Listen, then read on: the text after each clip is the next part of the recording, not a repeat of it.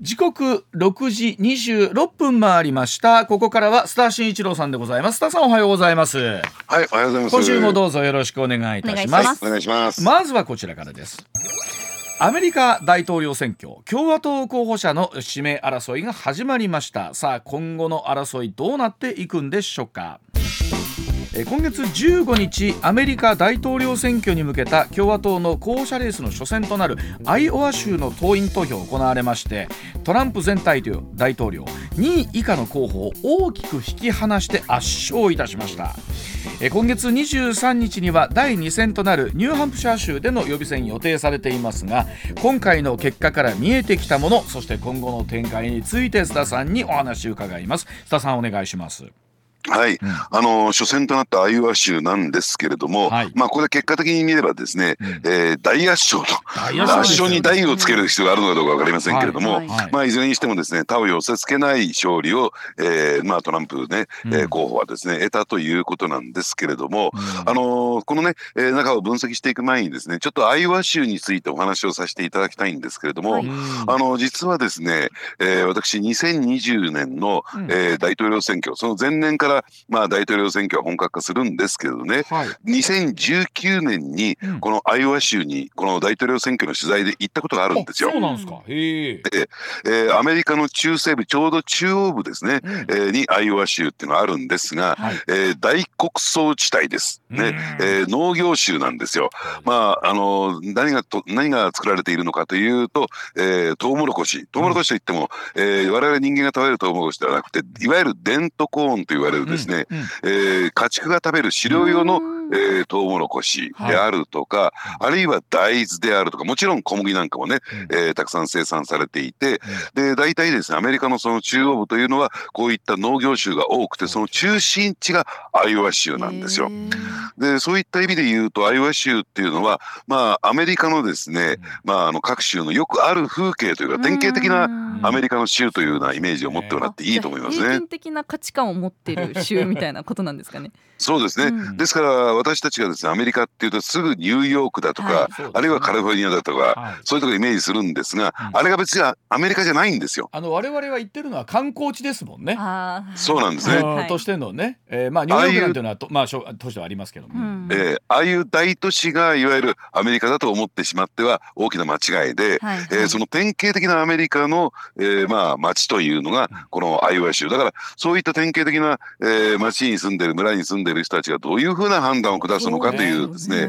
そういう試験紙になるわけなんですね。想像しただけですっげえ畑が広がってそうですもんね。ね見渡す限りあのトウモロコシ畑なんじゃないですか。もうドゥワーッと。そうなんですね。で加えてですねそれほど多く人が住んでるわけではありませんで。で私ね農家に取材に行ったんですけれども、でせっかくしてくれたんだからあの食事を一緒にしようということで、うん、まああのその町にですね一軒しかないレストランに連れてかれたんですよ。はいはい。でメニューはですね2つしかないんですよ。うん、で1つがですね、えー、フライドチキン鶏の唐揚げですね。はい、でもう一つがですねカエルの唐揚げ。もうなかなかすごい選択肢ですね、鳥かカエルか、えー、そこはもちろん須田さんカエルに行ってほしいですね。であの一緒に行った人女性がですねカエルを頼んでカエルちょっとくれないだろうっていう、うん、でで私は鳥を選んだんですけれどもただそのカエカエルもちょっと食べさせていただきました。はい、ね、意外と美味しいなと、鶏肉に近いなと。あのカエルうまいっすよ。うまいですよ、という方変ですけど。うん、まあ僕もどっちかしかないって言われたらチキンを頼みますけどもね。チキン頼むと 確かにちょっと食べてみたいありますよね。どんな味って。山崎頼んでカエルをって言いますね。そうですね。僕なら言うと。あ、でも一方で主食でもあるわけですか、カエルはじゃあ。いや、メイン、メインの料理なんでしょうね。ただね、そうは言ってもですね、家庭料理で、例えば、こんなようなイメージですかね。うん、あの、お母さんが、良き母がですね、うん、えー、そういったね、我々の帰りを待っていて、うん、あの、パン、あの、なんですか、アップルパイをつく焼いてくれてたんですよ。あはい。でアップルパイを食べながら薄いコーヒーを飲むっていうのも、また典型的なアメリカの、えー、地方の風景かなと思いますけどね。今おっしゃったようにアイオワの投票というのはいわゆるこのいわゆる農業地帯のその人たちっていうのはその今回の選挙に対してどう思ってるのかっていういうところが非常に分かりやすいということなんですね。ええなるほど。だからそういった点でですね、うんやっぱりこの、えー共和党の中で、えー指名候補になるのはつまり大統領選挙にで、えー進出してくるのは、まあ、トランプ大統領で間違いないだろうなと。そうですね。アイオワ州での結果っていうのが。もともとでもどうなんですか、そのあたりの農業地帯っていうのはやっぱり共和党民主党の支持者っていうとどどちらが多いっていうのはあるんですか？やっぱり。いやあのもともとですねこのアイオワ州っていうのはうん。民主党が強いところではあるんですけれども、はいはい。ただここ近年やっぱり保守化が強まってましてね、うん。はい。えー共和党が強くなってきてるかなと思いますね。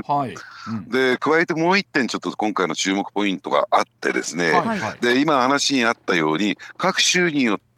どうなんでしょうね。その、えー民主党支持の人が多い州なのか、はい。えー共和党の人支持の人が多い州なのか大体色分けというのができるんですよ。ありは。そうですよね。はい。でうん。でですからそこは着実に各各党がですね抑えてって最終的にですね、えー大統領選挙のですね雌雄を決するのはいわゆるスイングステートと言われてるね、うん。えーあるいは激戦州とも言われている。選挙によってですね、はい。えーまあ共和党が取るのか民主党が取るのか、えーね分かれてくるスイングする、ね、はい。揺れ動く、れそういう州の、えー奇数がですね最終的には大統領選挙の、えー結果をですね、えー決定するわけなんですね。はい。はい。それがですね大体6州ぐらいあるんですよ。6つの州ですね。うんうんうんアリゾナ、フロリダ、ジョージア、ミシガン、ノースカロライナ、ペンシルバニアというですね、うんえーこの州なんですけれども。でこれがですね前回2020年の大統領選挙においては6つのうちバイデン大統領が取ったのが4つなんですよ。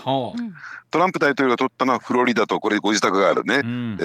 ーね、フロリダとそしてノースアラノースカロライナというところを取ったり。ですからこれを見る限りにおいてはですねそのスイングステート激戦州で、えーバイデン大統領が勝ったのでやはり、えーそのままの結果が出てきたのかなと、うん。大統領選挙の結果がね。うん。でところが今回ですねもうすでに、えーまあい何回もですねこの激戦州で世論調査が実施されていましてね。うん。現状ではですねトランプ大統領のトランプ大統領候補のですね、うんはい圧勝なんですよはい。うん全て取ってるんですよああの世論調査では。となってくるとですよ。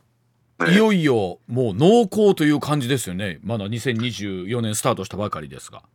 ただですねまだ初戦中の初戦ですから、うん。えーでですからですね今の結果がそのままですねまあすだって、えー今年の11月5日が投票日ですよ。この11ヶ月間の間に何があるかわからないという状況になりますし、アメリえカ大統領選の場合まずはそのね共和党民主党ともに誰が指名されるのかっていうところっていうところのまずはその初戦のところですからね。まずは共和党の指名争いのところですから、えーとはいええそのいきなりもう指名争いでも1回の表に6点取ったぐらいのイメージでしょこれも。そうなんですねただねうん。そうは言ってもですね前回の大統領選挙において今度民主党のね、はいえー予備選を見ていくとですね、えー初戦でバイデン大統領何位だったかっていうとびっくりしますよ僕聞くと。どうでしたっけ？8位です。うわえーーそんなでしたっけ？えーでところがその一方で、えーそのね党内の左派のつまり環境左派と言われている、うんうん。えー温暖化対策を徹底的に進めていくんだという人たちの、うん。と連合を組みましてね、うん。で合唱連行をしましてですね、うん。それででじわじわじわじわとですね、えートップにね上っていったっていうのが実態なんですよ。となってくるとそれを思うとやっぱり9回の裏そうですねまだわかんないとはわからないんですね。いえですけれどもただそれで言うと須田さんねただトランプさんの場合は今回例えばそのコロラド州の件もそうですけれども、うんあの出られるのかどうなのか州によってはみたいなのがありますよね。ね。うん。でどうしてそういうね、うん。えーことになっているのかというとですね、えーその2020年のですあ失礼2020年のですね、はい。えー1月6日ですよ。アメリカ議会襲撃事件というのが起こりましてね、はい。これは、えーアメリカ政府に対する、えー反乱であるとか、うん。あるいはクーデターみたいなことになってしまったわけなんですよ、うん。見かけ上ね。はい。それに加担したのかしてないのかっていうところでもし加担してるとするならば大統領選挙そのものに出馬する権利を失うというね、はい。憲法上の規定があるんんですよ。はい。で、まあ、コロラド州などではですね、えーまあ、州がですね、まあ、州の裁判所が、うん。えーね、その出馬の資格がないということになってしまったわけなんですね。うんうんうんただアメリカの場合は、うん。えー州ごとにこの州というのは一つの国ですから、うんね。うんえーまあ、州ごとにその裁判制度があるのと一方でですねはい。連邦裁判所というのがあるんですよ。はい。で最終的にはその連邦裁判所の最高裁が判断を下すんですけれども、うんただその連邦裁判所の裁あの裁判所のですね判事の、えーね、陣陣容を見てみますとね、うん。共和党よりの判事の方が数が多いんですよ。はい。うん。アメリカの場合はですね、まあ、日本もそうですけれどもその最高裁判所の判事についてはですね、うん。えー時の政府がですね、うん。えー指名をします、はい。全員指名するわけじゃなくてですね、何人かがですねこうあのじわじわと変わっていくんですけれども、うん。その結果ですね共和党に指名された判事の方が方の数の方がですね、多いという今状況になってますんでね、はい。連邦裁判所に持ち込まれてしまうと、うん。要するに逆転して出馬する権利が得られるとはい出馬権する権利があるとうんいう結果が出る可能性は私は高いのかなと思いますね。この辺りはでもいつ頃決着するんですかねそれで言うとね。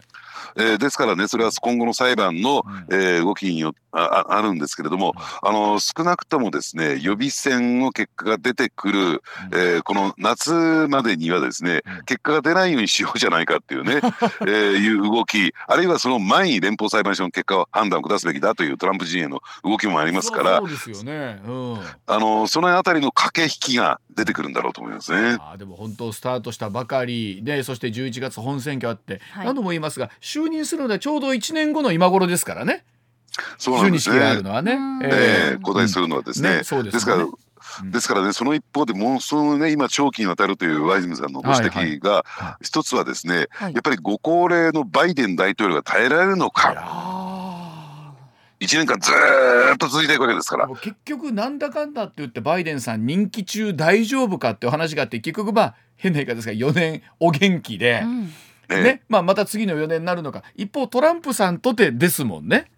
で今回のですね、うん。その共和党の予備選をね、ちょっと取材していくとですね、うん。はい。あのトランプ大統領、トランプ前大統領って、これ、ご高齢ですから、70代ですから、うんうん。もう疲弊しちゃってですね、うん疲れ切っているという話も聞こえてきますし、うん。で今回のアイオワ州の場合は党員集会党大会ではなくて党員集会、えーうん。ねえー、1,000超えるですね地区に分かれて、うん。で数十人の集会を開いてでそれぞれの候補者あるいは候補者を支援する人たちが演説するんですよ。はい。それで集投票していく。これオンライン認められません、うん。ね。えー実際に投票していくという作業をやるんですけれども本来だったらそういったところをねくまなく歩いていくというのが、えー出向いていってですね、えー党員の方にですね、まあ、演説をするというのが大統領候補のありようなんですが、はい。ちょっとこれを全く言ってないんですよトランプ大統領は。つまり、うん。あのーこれ初戦ですから今動いたらもう体力持たないみたいな。ちょっと待って。ねすごい。え、そうか、やっぱ9回関東を投げ切ろうと思うと、うん1回の表飛ばしすぎて歩くと9回まで体力持たないか。ほらだから上泉さんだって、はい。あの番組冒頭結構手抜いてるじゃないであ、すか。そうですね。そこはやっぱりこう、この中盤にいかに力をためて そんなことないです。よアホなこと言いな。い。いや、でもそれって、いや、これは若い方が出てもね、大統領選ってやっぱ体力いると思いますしい。るでしょ一ま年。ましてアメリカ合衆国大統領ってこの後の任期のことを考えても、はい。相当大変だと思いますがうん。本当そうですね。でアメリカ人って強い人好きでしょやっぱり。そうなんですね。うん。やっぱりこの強い強い父親像と言ったんですか、はい。さっき申し上げたようにですね、はい。はい。えーねアイオワ州のような、えー地方においてですね、やっぱりええ強き父、ね、ファーザーですよ。わかる。こういったイメージを持ってしまうんですよ。い。やそれは日本の総理にもね、はい。やっぱり健康で元気で、うん。やはりこう世界の舞台に行った時も各国首脳に引けを取らない人やってほしいっていうのは同じですもんねやっぱりね。同じそう思いですね。うん。理屈でね、あの上によ強くて下に弱いみたいなね、はいはい。小物界の大物みたいな人はちょっとやっぱり非常にどうなのかなと私は思いますけどね。別にそこまで僕言ってませんや わかりました。じゃあそんな話がしたいのかもしれません。続いてこちらでございます自民党の裏金問題捜査のタイムリットもタイムリミットも間近。そう特捜部の最後の一手は何なんでしょうか。さあ自民党派閥の政治資金パーティーをめぐる裏金問題で東京地検特捜部安倍派幹部7人を不起訴とする方針を固めたことが報じられております、まあ、これに対して世論の反発は大きくてですね、うん、X では、えー、安倍派幹部7人が不起訴などがこれトレンド入りするなど検察への批判の声上がっています。さあ通常国会の開幕26日迫っていますが特捜部に最後の一手はあるのかというところなんですがさあ須田さん今週頭ですよね。どうやら不起訴の方向でいきそうだというのがあってですね、はい、まあこれネットも含めてですがいろんなお話出てきました。改めていかがでしょうか、うん、はいあのちょっと話をね整理してみますとですねやっぱり最終的に焦点になっていたのはもちろんね、えー、まあ特捜部がですね一番切り込んでいったのはですね、うん、えー、清和政策研究会いわゆる安倍派なんですけれども、はい、でそこでですね2022年5月にですねあの亡くなられた安倍前首相がですね指示をして、うん、こういった、えー、キックバックであるとか官僚であるとか、うん、あるいはですね、えー、政治資金収支報告書に対する不記載というね、記載をしないということは、これは明らかに違法行為なんだからやめるようにというね、うん、えそういう指示があって、一旦やめることが決定してやめたんですよ。うん、これが2022年の5月なんですね。うん、で、ところがその後に、えー、7月に、その年の7月にですね、安倍さんが亡くなられて、亡くなられた直後にですね、やっぱり、えー、それについては復活させようじゃないか。つまり、えー、ね、あの、パーティー券ノルマを超えて販売した分については、各議員に、ええー、その半分をですね還流させて、うん、でなおかつそれはですね政治資金収支報告書に記載しないようにし合うじゃないかということでそれが再開されたんですね。そうすると当初ですね違法だこれはこういった行為が違法だという違法性の認識があって、それを再開したんだからそれは悪質だろう。で、ね、それは事務方である会計責任者だけの判断ではとてもじゃないからできないと。つまり事務総長あるいは事務総長経験者らのですね、うん、指示や了解があったんではないか。当然そういうふうに見立てを立てたと。うん、ね、ところがですね法律上は直接の刑事責任を負うのは会計責任者なんですよ。うん、ですから指示や、えー、あるいは了解があったとしてもそれは共謀共同正犯いわゆる共犯関係でしかない。ただこの共犯の、えーえー、人をですね、えー、こうあの容疑者をですね立件するというのはかなりハードルが高くて、いわゆる物証物的な証拠ですね、うん、つまり覚書であるとか指示書であるとか、そういう物証が出てくるか来ないかというところが一つ焦点だったんですけれども、うん、結果的にはですね、そういった物証が出てこなかったということに私なるんじゃないかなと。須田さんにこの話で出た時にあったんじゃないかとどうやらそれを特捜部掴んだんじゃないかみたいなお話までありましたけれども結局なかったんですか、ええつまり、えー、それはですねどういうことかというとですね、うん。はい、えー、後半つまり裁判を維持して、最終的に有罪に持ち込むまでの、えー、証拠の獲得にはつながらなかったということなんですね。た可能性があるものはあったけど確証まではいかないっていう。はい。だから、うん、えー、そこをですねあえて「えいや」でね、うん、えー、勝負をかけて立件してしまってこれ無罪になってしまったら、はい、裁判所の判断がね、うん、これはこれで、えー、検察庁に対する猛烈な批判が出てくる。これでも検察もねさっきのトレンド入りする言葉じゃないですけど、えー、どうでしょう立件もしたいし起訴もしたいとい。うところまで含めてあるのにですよ、はい、そこまでの物的証拠ない、えー、しなかったらしなかったで世の中に叩かれしたらしたでですよ。仮に無罪となってしまうとまた叩かれ。さあ特捜部最後の一手はあるんですか？あります。ある？あります。ある。で、それは何かというと、うん、まあ、これはいいか悪いかはさておいて、えー、今私が話したような内容についてはですね、うん、これまでまあ一部からは猛烈な批判が出たんだけども検察のリークっていう言葉が出てきますよね。うん、でどんどんどんどんこれをメディアにリークすることによって書かしたんですよ。うん、でですから、えー、あらかたですね多くの人たちはですね一体何が行われたの？ね。だから、えー、全く安倍派のですね、えー、幹部たちが起訴されなかったことについてですね、強い批判が出てきたの。そういう理由なんですね。で結果的にこれ何やのか、えー、不起訴になってしまうとですね起訴をしないということになってしまうと立件しないということになってしまうと、要するにいわゆる検察審査会ってのが出てるんですよ。ね、え、会計責任者だけ起訴してこっちは起訴はしないっていうのはおかしいじゃないか起訴すべきだということで、えー、検察審査会に申し立てがいきます。はい、検察審査会はいわゆる一般市民によって構成されます。それは多数決を取ってですねやっぱり起訴相当あるいは不起訴不当というね、はい、検察審査会のね、うん、えー、結果が出てしまうと検察は表面上嫌々ながらもですね、うん、これをまた再捜査しなければならない。はい。はい。つまり、えー、私たちがやりたくてやったわけじゃないんですよ。検察審査会がやるべきだと言ってやったんですよというところへ持っていくことができるんですよこれ。お願いです検察審査会さん。動いてくださいっていうことなんでしょうねこれね。えー、でおそらく世論的にはですねさっきねフレインさんイミジ君言っていただいたようにトレンド入りしているっていうところから考えると相当怒ってますよ世論は。そうですね。だから検察審査会に対する申し立てはもちろん行われるでしょうし、うん、検察審査会がどういう結論を出すのか、まあ、多くの市民感覚があれば、うん、これあえて結論は私申し上げませんけれども、うん、その結果は見えてくるんではないかなと思いますね。確かにねこれ、まあ、捜査のことっていうのはまあ分かんないですけど、はい、これこそ100人体制で須田さんね、えー、年末から動いてという状況じゃないですか。うん、でこれだけまあ時間がどれぐらいあったのかですけどやっってこれ後半維持できるほどじゃないなということになったということはですよ、うん、仮に検察審査会動いてうんぬんとなったとしても言うように果たしてっていうことは考えられますよね。これ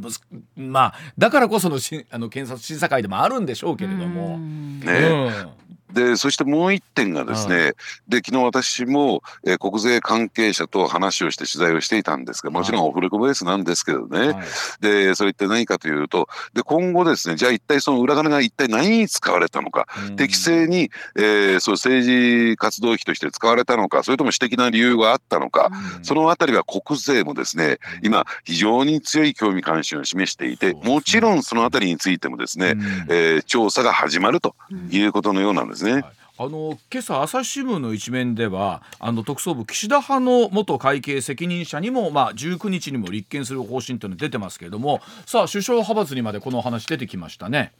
はい、ですからそういった点で言うとですねこれは何も安倍派だけではありませんよと、えー、岸田派やあるいは、えー、二階派についてはですね、ね。はい、刑事責任を問うような形で、えー、立件していきますよと、じゃあそれ以外の派閥はどうだったのかっていう問題もどんどんどんどん波及していくのかなとは思いますけどね。うんねとなってくるとでは改めてこの政治と金の動きというのはどうなっていくのかというお話こちらでございます。さあ通常国会なんですが施政方針演説より先に政治と金の集中審議を実施へということです国会運営どうなっていくんでしょうか自民党と立憲民主党の国会対策委員長が昨日国会内で会談をいたしまして26日に通常国会召集日こちら開会式のみを実施して週明けの29日政治と金について衆参両院の予算委員会で集中審議を行って翌30日岸田さんの施政岸田総理の施政方針演説をそれぞれ行うことで大筋合意いたしました。まあ、召集日に行われる通例のこの施政方針演説を後回しにして先に集中審議政治と金についてということなんですがさあこの国会運営の動き須田さん解説お願いします。はい、うん、まああの今今通常国会はですねもちろん改めて言うまでもなく一番大きな柱というのは、えー、来年度予算のですね審議というのがその中心になってくるわけですよね。はい、でそうするとそのそれをやるにあたってですねこういった方針で臨みますこういった考え方で臨みますというのが施政方針演説になるわけですけれども、でそうするとまあ事実上施政方針演説が予算案の審議のスタートになってくるわけなんですよ。うん、ただこれに対してですね野党はいやいやちょっと待ってくれと、はい、ね、えー、何もなかったったかのようにその予算案の審議にあるいは、えー、国会審議に入っていくというのは納得いかないよといろいろと問題が出てきたじゃないかこの間に、はい、それをまず片付けた上で施政方針演説に移るべきじゃないのかというのがこれ立憲民主党などの野党の、えー、主張だったんですよ、要求だったんですね。でこれに対して、えー、自民党サイド与党サイドはベタ折りしましてね、えー、国対でやり取りをした結果ですねとりあえず、えー、1月26日はこれはもう、えーね、あのスケジュール通通り、えー、国会の召集をします。で、で特にですねもうこの、えー、この1月26日召集ということでだってこの、えー、国会初日については開会式についてはですね天皇陛下をですねお招きしなければならないということもあって、ここはやっぱりやらざるを得ないだろう、ただそれで開会式で終わりにしてその後にですね集中審議を衆参両院でやった上で、ね、そこで十分説明を果たしてもらった上で、うん、でその上で、えーやね、まあ言ってみればですね、うん、あのー、ね、政方針演説に移ったらどうかというこの与党サイドのつまり自民党サイドの提案が野党に対して行われて、うん、まあ、野党の要求を飲んだということで、うん、えー、そして野党が了解したという形になったわけなんですね。ですからそういった意味で言うと、まあ、今回も改めて言うまでもなくですね、えー、政府与党はですね野党に対してベタ折りしているという状況になってるんだろうと思います。本来なら施政方針演説先にというところ、えー、わずかじゃあその1日で何ができるんだもちろん引き続きということもあるんでしょうけどでもそこのいきなり初日の初日にですね、えー、この集中審議持ってきたというところにこの意味があるわけなんですね今の話を聞いてると、ねうん、つまりあのはっきり申し上げてですねこういう言い方が適切なのかどうか分かりませんが、うん、野党のメンツを立てたということですよ。まあ、でもっと言うと野党もそれだけで留飲下げてる場合じゃねえぞっていうところもきっとあるんでしょうけどもその中身をねどうしていくのかということなんですが、えー、じゃあちょっと一旦お知らせ挟んでになるんですが今回自民党もですね、はい、政治資金規正法の中で、えー、っとまあ、虚偽報告があった場合議員にもというところの連座制、ね、のお話も入ってるようなんでこの辺り含めてちょっとお知らせ挟んでさらに聞いていきたいと思います。上泉雄一のエーナー MBS ラジオがお送りしています。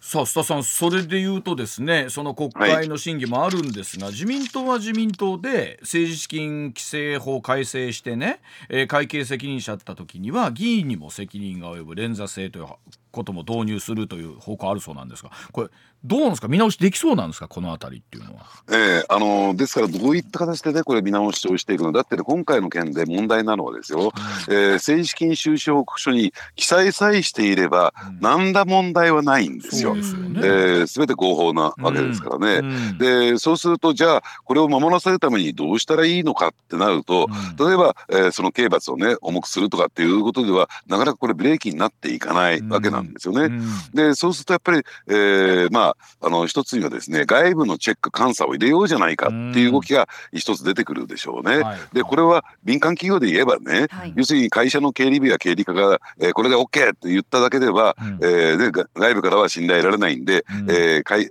えー、会計士であるとかを言えるわけですよね、うん。はい、当然のことなんですよ、これができるかできないかっていうのが一つポイントとしてある。もともとこれはあったんですよ。もうね過去ですねこういった議論はあるんだけれども、ただ、えー、そういったことをやるといろいろとこう不都合なことも起こりかねないということで、はい、ね、やってこなかったっていうのがこれ実態なんですね。あのー、例えばですから議員個人さんで個人でですね、うん。例えばあのー、ね、えー、木原、えー稔さんなんていうね、うん、静岡県選出の国会議員ね、はい、えー、方はですね外部監査入れてるんですよ個人的に。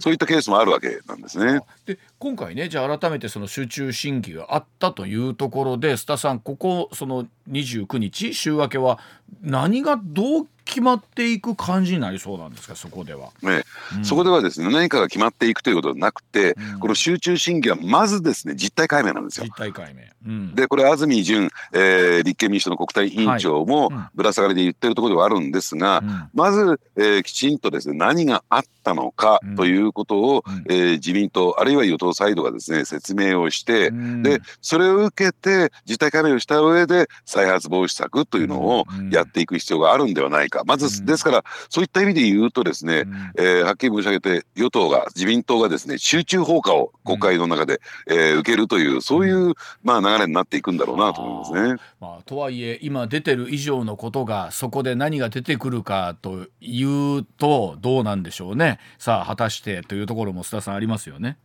まあ言ってみればですね、そこは、えー、政治上のだって場合によってはですね、うん、えー、選挙がね近々あるかもしれない。そういったことを考えながら、はい、野党としてはそこそこでですねいかにポイントを稼ぐのか。だからそうなってしまうと国会というのが実態解明ということよりも、うん、要するに自民党攻撃に終始をしてしまう。それをいかにしのぐのか、はい、そしてまたゾロですね、うん、えー、立憲民主党もこの政治資金パーティーやってるわけですから、はい、ブーメランが飛んでいくというね、ね、まあいつも見ている光景になっていくのかなと思いますけどね。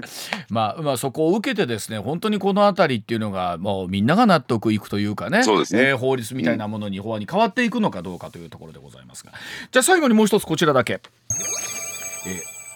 イエメン沖が緊迫しているようでございます。中東をめぐって二極化する世界の行方どうなってるんでしょうか新イランのイエメン武装組織フーシ派なんですが反イスラエルを掲げて黄海周辺で商船への攻撃を続けている問題でアメリカのバイデン政権なんですが17日フーシ派を特別指定国際テロリストに再指定をいたしました。この風刺派はアメリカイギリスによって軍事拠点を空爆されたものの強硬姿勢崩しておらずイエメン沖の緊迫状況続いているということでさあ現在の状況をちょっと須田さんに整理していただきたいと思うんですがどうなってますか今？はい、あのですから現状ではですね、えいわゆるそのですねあの、えー、パレスチナ地域のですね、えー、まああのテロ活動によってですね、えー、イスラエルとそのパレスチナの間で戦争状態になっているということになってますよね。はい、でそしてそのバックについているのは、うん、えー、ねイランというね、えー、地域大国であることはこれ間違いない。はい。でイランとしてはですねやっぱりそういったあのアメリカを中心とするですね欧米に対してまああのねあのあの対抗していこうという動きはあ,、るんだけども、自らが動いてしまうと、これ地域で大戦争になってしまうということで、こういう代理勢力といってるんですか、ねえー、を使ってですね、えー、まああの欧米に揺さぶりをかけているその一つが風刺派なんですよ。ですから、えー、まあそう言ってみれば風刺派のバックにイランがいるんですけれどもどうなんでしょうね、えー、今回ですね有志連合を組んでいるアメリカイギリスドイツオーストラリアなどもですね、まあ、風刺に対してですね空爆するのはいいけれどもこれ、えー、航路がですね、えー、塞がれてしまうと経済に大きなダメージ影響を与えるので、ねはい、それをやるのはいいんだけどもイランに出てこられるのもこれはこれでまだ困ったものだと。でイランの方もですね今経済的にさまざまな経済制裁を受けてるものですから、うん、ね、じゃあこれ一旦先端をね、開いてしまうと、えー、国内が非常にですね脆弱ですからね、うん、えー、国内からそういった批判が出てきて、えー、場合によってはですねクーデター的な動きも起こってくるんではないかというところがあるんですね。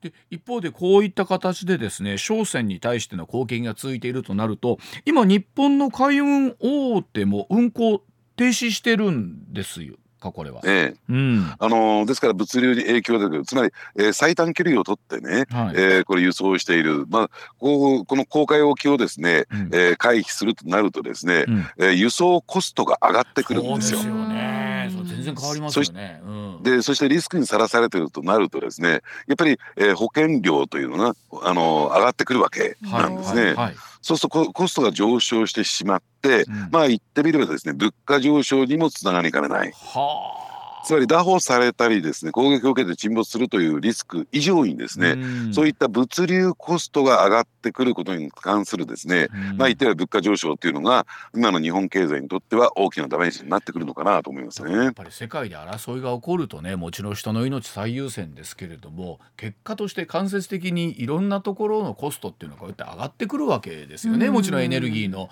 出入りというのもあるでしょうし物流というのは大きいですよね確かにこれで見るとね。そうですね。あのしかもですねこれが寸断されてしまうとなると、えー、日本のですね,、えーあのねエネルギーを中心とする輸入というのは、この辺りの海域を通ってますから、そこが寸断されてしまうと、途端にですね、えー、日本の例えば、えー、エネルギー供給が止まってしまうなんていうね、生命線ライフラインにもなってるんですよ。からそこでどうバランスを取っていくかっていうのが大事ですよね。あの我々も本当日々ねお伝えしなければならないニュース多い中で、はい、特にやっぱり年明けからまあ能登の地震がありまして、うん、そちら皆さん大変だというお話多いと思いますけれども今なかなかパレスチナイスラエルハマスの話っていうのが出てねなかなかこう出てこないところもあるんですが今現状どうなんですか？あのあの辺りっていうのは。えー、あのですからね、えー、どういった形で、えー、イスラエルとハマスの戦争がですね、うん、終結をしていくのかというところの見通しが全く立ってないというところですよね。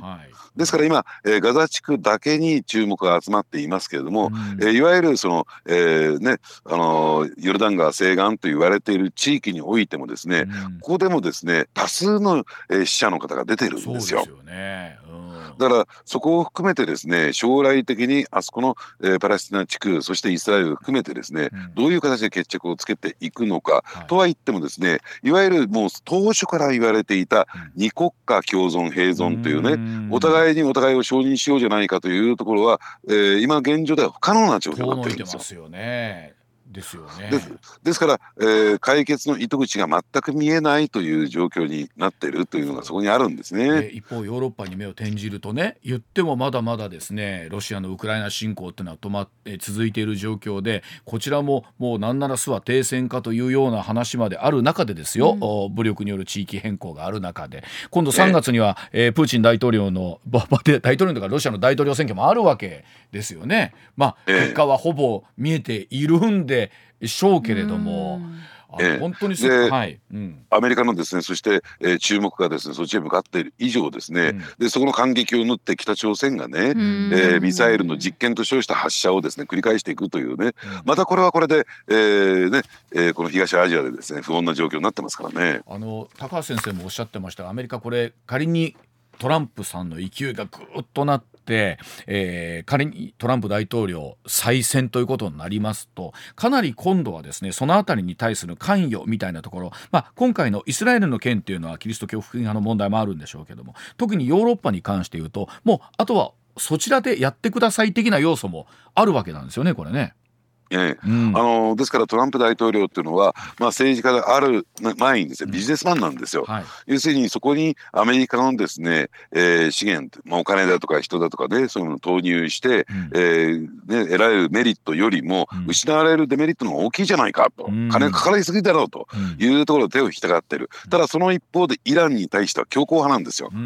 でこれ場合によってはですねトランプ大統領、ね、在任中にですねイランに対する攻撃もやろうとしていた節もあるんですね。そうするとじゃあこっちの方でですね戦果が上がってしまうということで、うん、さあこのアメリカの大統領選挙の結果がどういう形になってくるのかというところもやっぱり今後のですね、えー、中東情勢あるいはヨーロッパ情勢に大きな影響を与えるということですね。だからやっぱりあのね、つい先日あの台湾の総統選挙ありまして、うん、まあ、こちらは、ね、現状維持というところになったそうなんですけれどもさあ本当にこの選挙結果っていうのが2025年の世界も含めてですけども、はいね、大きく変わってきそうだというところで。上泉雄一のエーナー MBS ラジオがお送りしています。取れたてピックアップニュースこだわりの朝トレニュースをご紹介。まずは能登半島地震に関するこちらの話題から、はい、石川県では昨日災害発生から初めて県が募集したボランティアによる支援活動が金沢市内の避難所で始まりました、はい、ボランティアの事前登録は1万人を超えていて今後の活動の対象について今日から新たに1.5次避難所として利用が始まる小松市の体育館やホテルなどの二次避難所に広げる方針です、まあ、あいよいよというところで本当に特に昨日阪神・淡路大震災から29年ということありましたけども、はい、あれ以降ですねボランティアの在り方っていうのは随分と整備されてきて、うん、勝手にみんなが行かない、はい、ねえー、で勝手なことをしない、うん、一つやっぱり一つルールの中で何のためにどう集まるのか。そしてボランティアの皆さんも本当に、えー、自分自身の中で、えー、被災地のいろんなものを使わずに自分でどうできるのかみたいなことっていうのがですね随分と、えここ30年で整備されてきたなっていうことなんですね。いよいよここからはですねいろんな我々の、え体力とかね、はい、そういった体で動かすということも一つの支援の形になってきたっていうことですよね。うん、はい、はい、続いての話題はこちらです。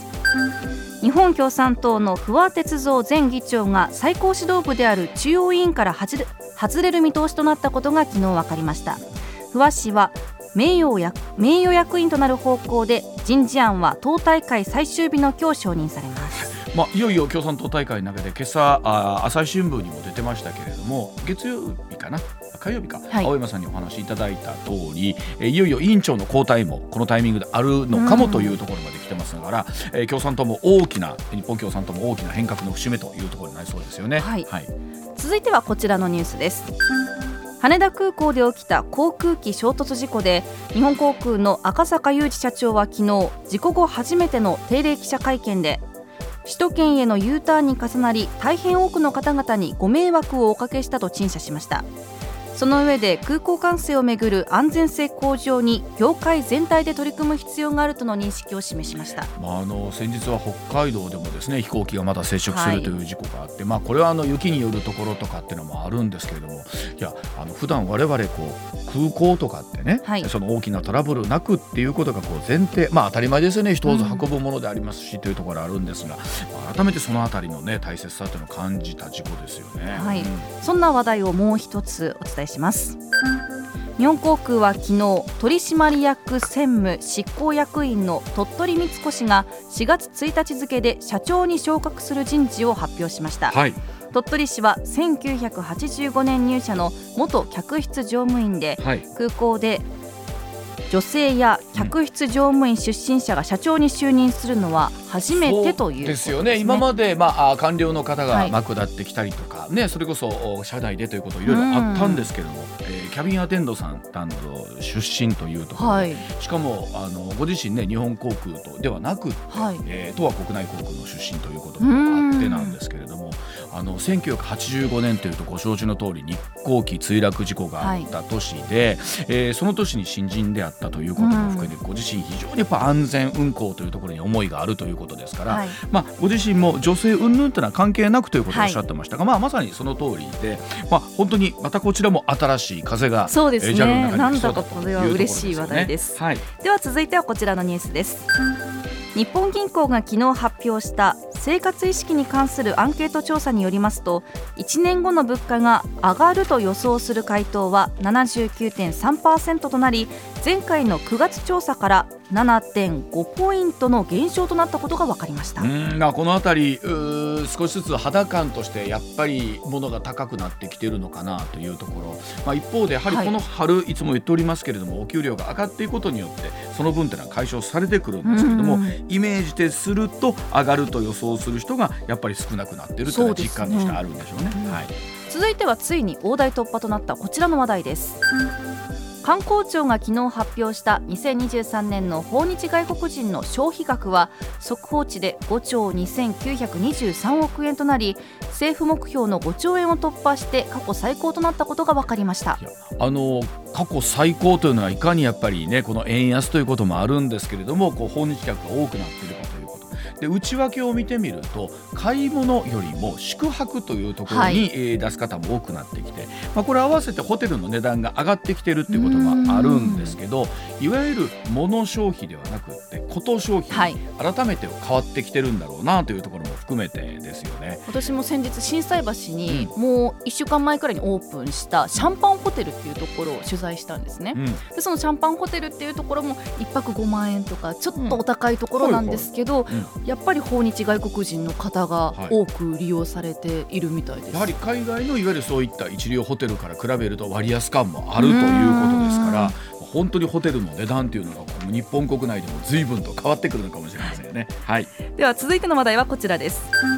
第170回芥川賞直木賞の選考会が昨日開かれ、うん、芥川賞は九段理恵さんの東京都道場島、はい、直木賞は川崎明子さんの共食いと、はい、牧目学さんの8月の御所グラウンドに決まりました、はい川崎さんは2回目のノミネート牧目さんは6回目のノミネートでの受賞となりました。これは本当に嬉しい。牧目さんはこの A ナーにも実はちょこちょこというか来ていただいたりとか、はい、本でインタビューをさせていただいたこととかもあって本当講師ともにお世話になってるんですけどあの今までねノミネートされてきたんですけどなかなか受賞届かなくってあのご本人もおっしゃってましたがストレートに書いたら取れるのにどうしても自分はスライダーを投げてはいはい、このスライダーを投げるのが僕は牧目さんの良さだと思ってるんですけど。あの本当にねご自身すごい一作にかけたい思いがあるので、はい、同時に連載を並行させることなく一作集中でガッとお書きになるいや嬉しいな。嬉しいですよね。改めてこれちゃんともう一回読もう、うん、はい。上泉雄一のエーナー。MBS ラジオがお送りしています